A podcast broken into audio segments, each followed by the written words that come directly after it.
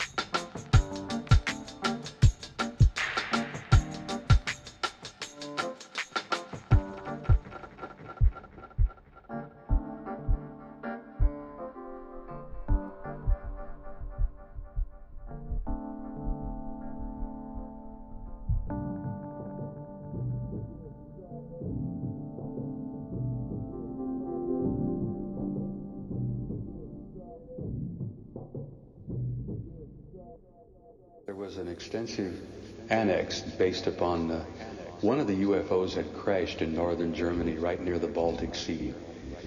It had crashed very near where the Russian and British zones came together. This was a disk that was uh, 30 meters across in diameter and 5 meters thick. It crashed, and the British Army retrieved it with the British Engineer Battalion. And they somehow learned how to take the ob- object apart. They were able to get inside of it, and they learned somehow to break it down into pie wedge-shaped pieces. And they hauled those pieces away on what we call lowboy trucks. And they hauled them away, and I, I understood that uh, they were actually turned over to the Americans. This was a crash, and in the, in the object were small bodies, approximately 12 of them. They were small gray creatures with large heads. They were small gray creatures with large heads. They were small gray creatures. Creatures, large creatures, creatures, creatures, creatures, creatures, creatures, creatures.